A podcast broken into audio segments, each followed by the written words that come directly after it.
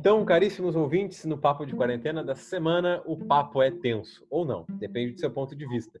Na visão do brasileiro, esse tópico nem chega na mesa. Afinal, sobre futebol, política e religião a gente não fala, não é mesmo? Exceto que aqui a gente fala. Então, bora falar de Deus?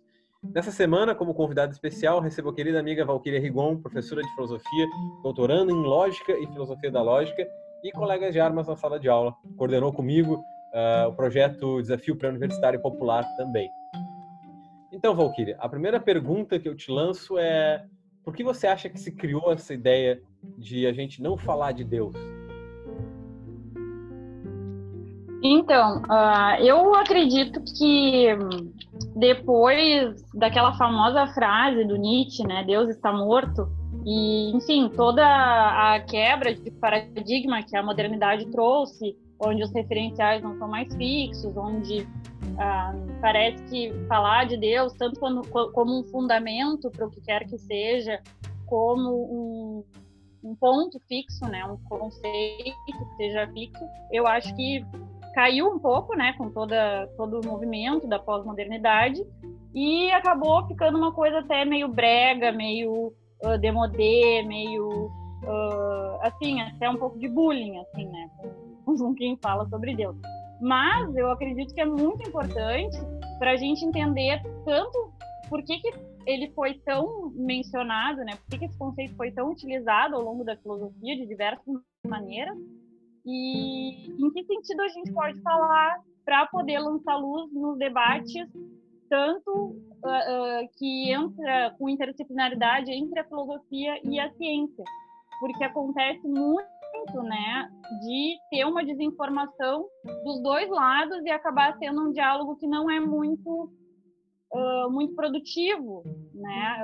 eu vou dar como exemplo depois uma série de e uma série de debates assim que ficaram conhecidos com um filósofo católico que é muito uh, comentado quando se fala sobre a existência de Deus e temas de teologia, que é o William Lane Craig, que é um filósofo assumidamente católico, fervoroso, super hiper militante, e alguns discípulos do Richard Dawkins, que teve aquele, escreveu aqueles famosos livros, né, que inspiraram muito do movimento ateísta pelo mundo.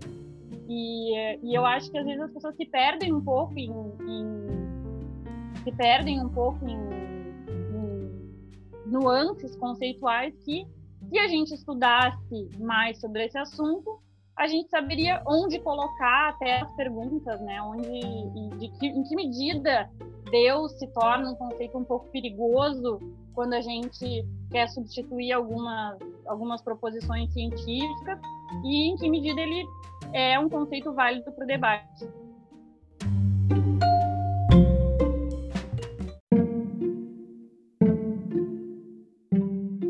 Bom, tendo em perspectiva então de que Deus está muito presente na nossa sociedade, de que a religião ela está presente na sociedade e nos grupos humanos há muito tempo, ah, uma das questões que vem permeando o nosso cotidiano de uma forma muito forte, na verdade, é essa própria ideia da felicidade.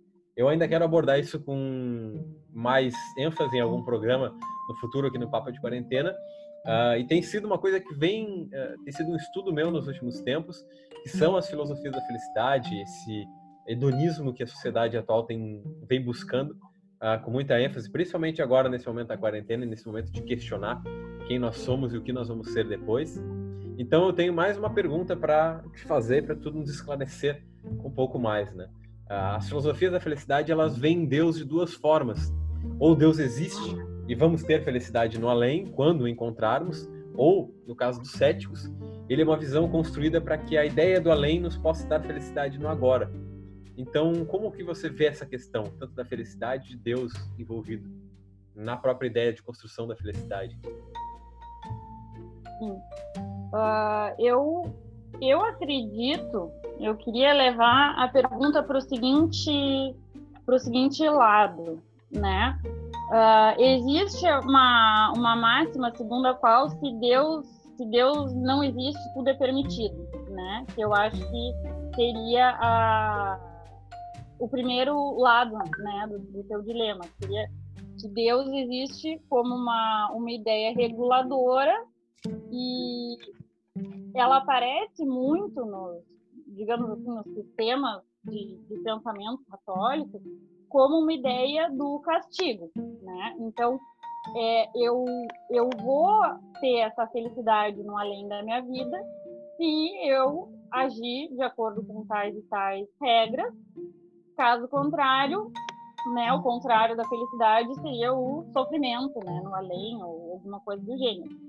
E isso uh, é que é, é bastante problemático, né? Eu acho que isso tem implicações Uh, saindo aqui um pouco do ramo da, da filosofia, né, eu, mas isso tem algumas implicações até psicológicas, né, quando a gente trabalha com, com, pode falar mais sobre isso, né, na área da pedagogia, quando a gente pensa em crianças, né, criadas dentro desse sistema religioso, né, que, vai justamente contra a ideia de um hedonismo, né, uma ideia de privação em nome de um prazer maior no longo prazo.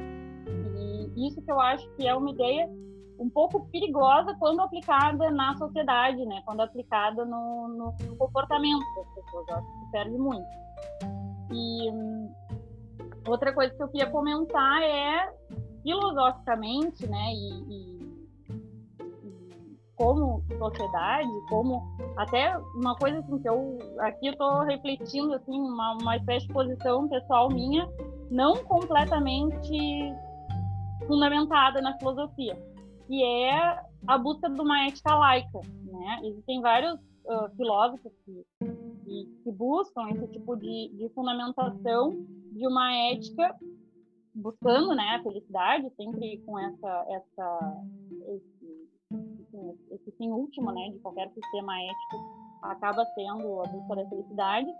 E, no entanto, sem colocar a entidade divina como como um alicerce né, dessa, ideia. Eu acho que isso seria o mais interessante a se buscar.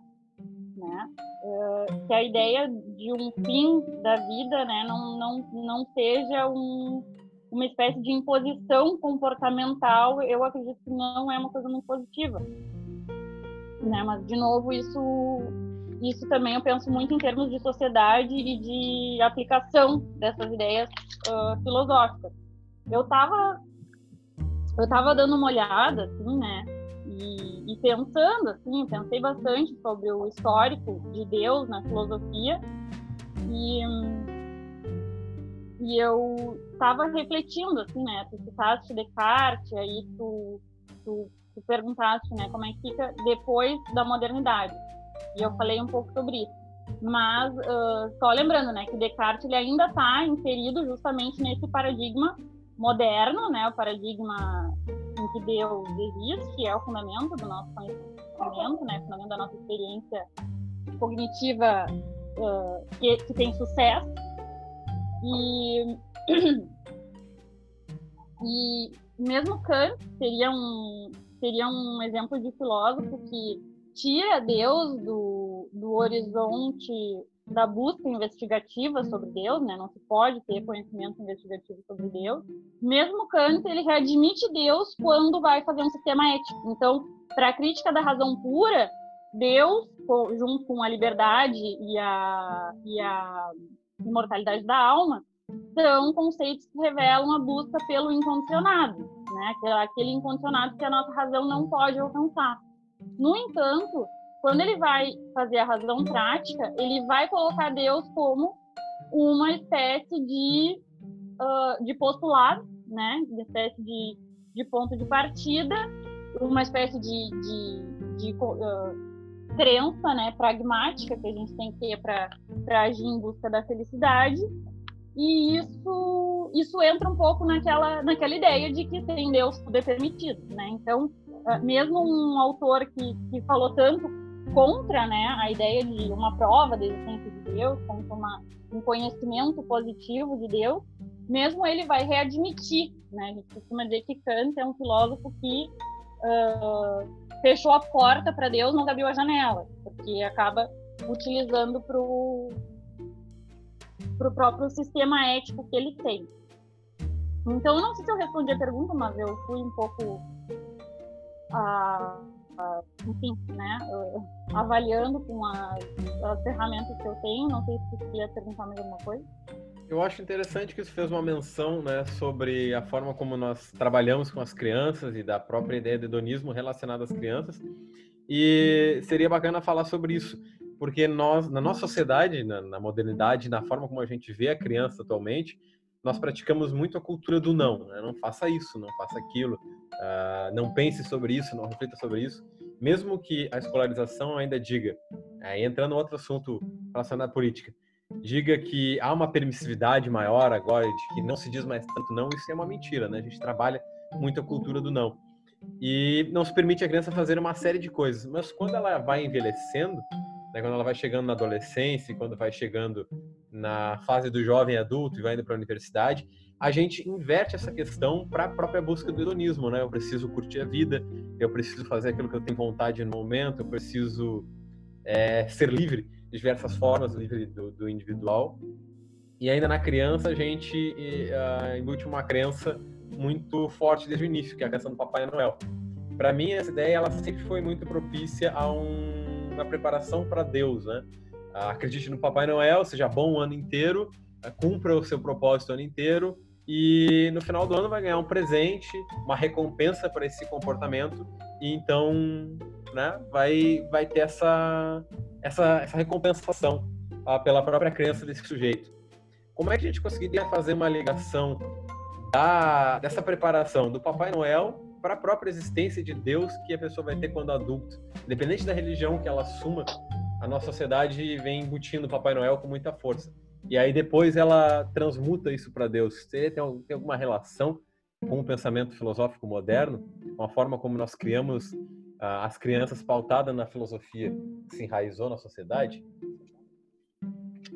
Como é que tu vê isso pela ótica da filosofia? Eu acho que eu acho que aí sim é que uh, entra o Deus da filosofia, né? Porque quando a gente menciona, assim, uh, e eu já trabalhei isso com adolescentes, né? é muito engraçado trabalhar com adolescentes.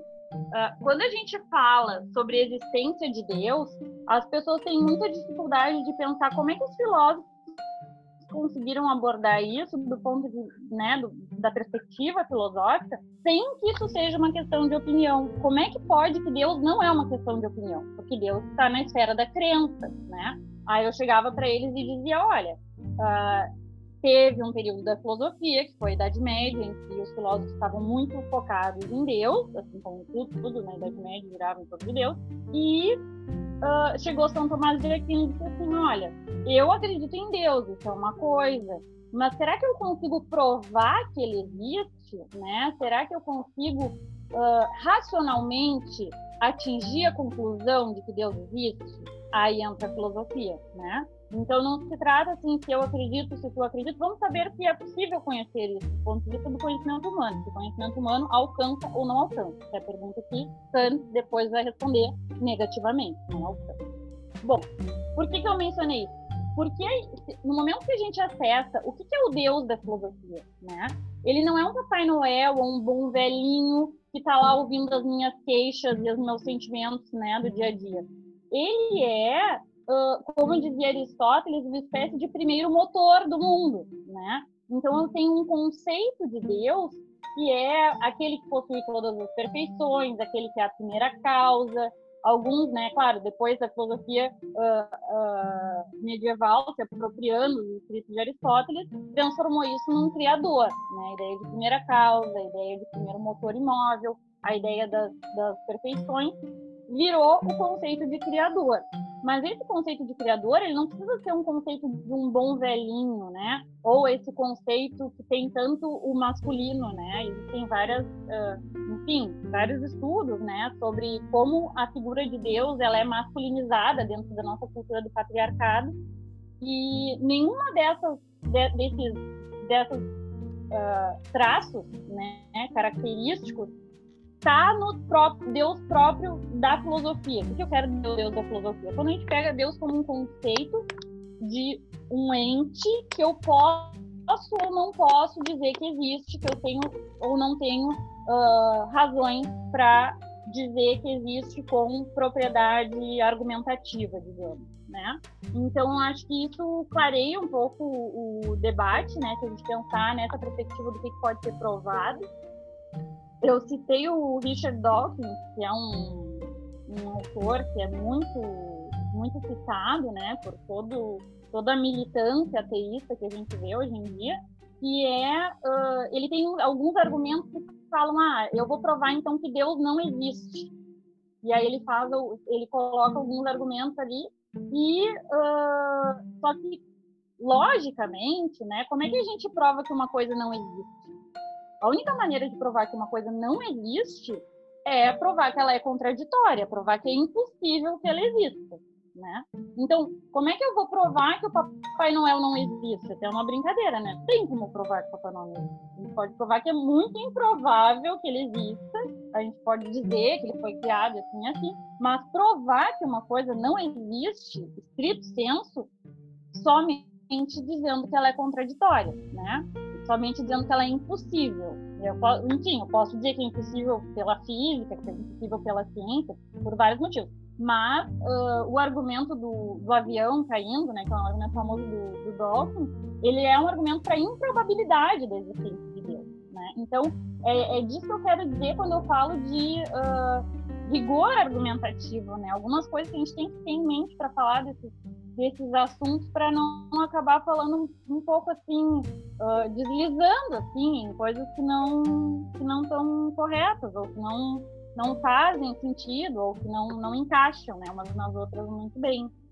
Então por isso que eu, eu acho que a, a filosofia, né, ela mais uma vez ela se justifica, né, no currículo do, do ensino médio, ela se justifica no, no, nos bancos escolares, a gente vive um momento em que a, a, educação ela é atacada de várias maneiras, né? Quando se fala em defender a educação com pensamento crítico e até aquele assunto, né, que deu tanto de falar quando, esse ano, né, sobre evolucionismo e design inteligente, eu estava em, em, debate, né, se devia ser ensinado a teoria do design inteligente em, em conjunto com o evolucionismo, ou que o evolucionismo é somente uma teoria, né? Então, uh, falta filosofia, né? Porque quando a gente debate opinião, crença, ciência, o que, que é verificação, qual é o tipo de verificação que a ciência tem, por que, que Deus não pode ser um assunto científico, né? Em que medida se pode falar de Deus, tudo isso é abordado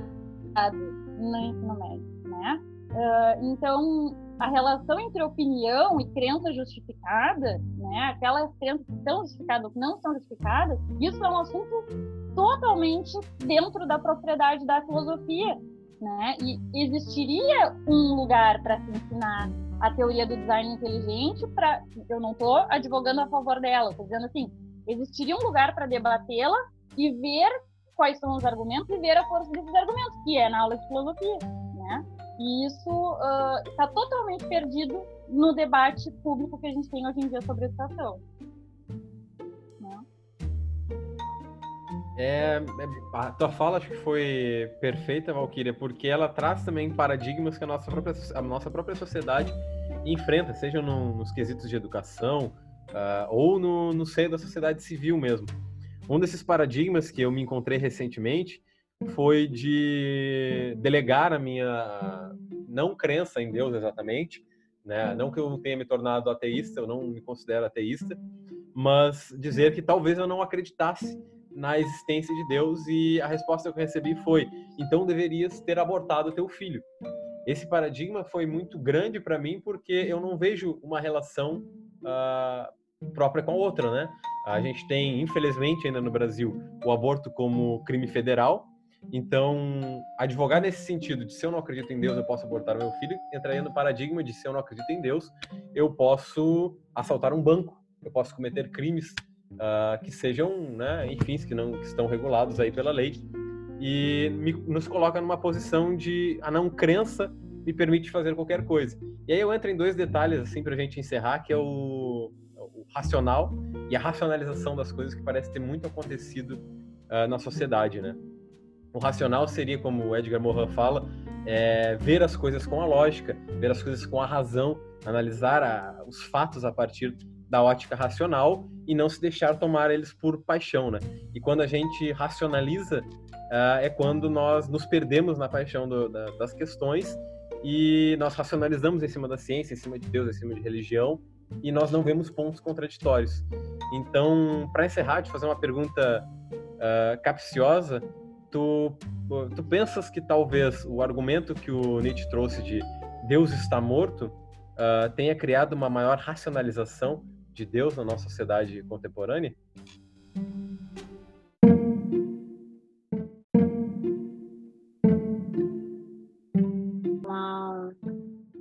É, eu acho que ela trouxe assim um pouco de preconceito e eu acho que mistura duas coisas, assim. Eu acho que tem um preconceito do lado de quem não acredita em falar disso.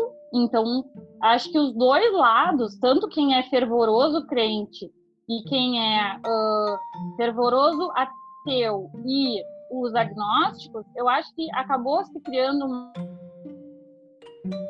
espécie de ideia de que é o sagrado, então a gente não fala disso, né? Então, eu acho que acabou ficando um tema assim, uh, ah, não dá para falar disso, seja porque não é racional, seja porque uh, é assunto de opinião, e aí parece que fica uma coisa um pouco intocada, né? E no momento em que qualquer assunto, no momento em que se reveste, né, dessa ideia de intocado, uh, isso é ruim, né? Porque o, a área do a área pública é a área do, do, debate, né? Então qualquer assunto que vira um tabu e aí a gente não conversa dá problema. Então eu acredito que acho que talvez a, a ideia, né, do Nietzsche quando ela eh, conforme ela se ela penetrou na sociedade, né, conforme ela, ela, enfim, né, influenciou na sociedade através de outros filósofos que trabalharam, né, nada é direto, tudo passa por processos.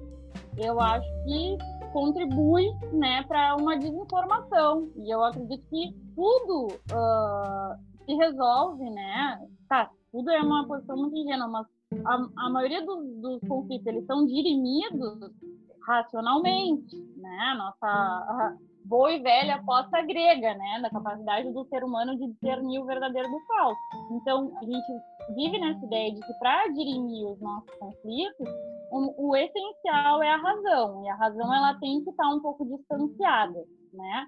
Isso, isso eu acho que talvez seja um assunto para um outro podcast também, né? Que são as análises com paixão e as análises mais racionais, né? Tem essa racionalização que que tu apontou. Mas eu acredito que somente com informação e com capacitação para argumentar a gente consegue uh, não cair nesse tipo de, de argumento maluco, né? Ah, então se você não acredita em Deus, você deveria abortar ou o inverso também é, é, irracional, né? Ah, então você é contra o aborto, ah, então você acredita em Deus. Você não, não, não, é, uh, não é também uh, prerrogativa do, exclusiva do, de quem acredita em Deus ser contra o aborto, né? Então, acho que isolar os conceitos e ver o que, que cada coisa significa, ver o que, que cada proposição implica, né, no argumento, é o que traz um debate mais qualificado. Beleza. Então, ouvintes, esse foi o nosso papo sobre Deus. É, espero que tenha, claro, um, uma conversa muito curta, né?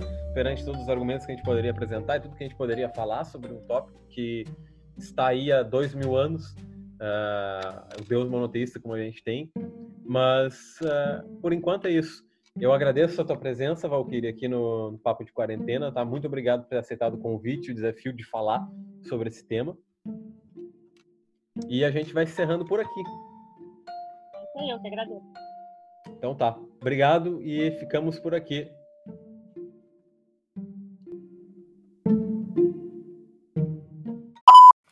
Então, caríssimos ouvintes, esse foi o episódio 5 do Papo de Quarentena e nós vamos ficando por aqui. Não esqueçam de compartilhar o podcast com seus amigos e me seguir lá no Instagram em arroba.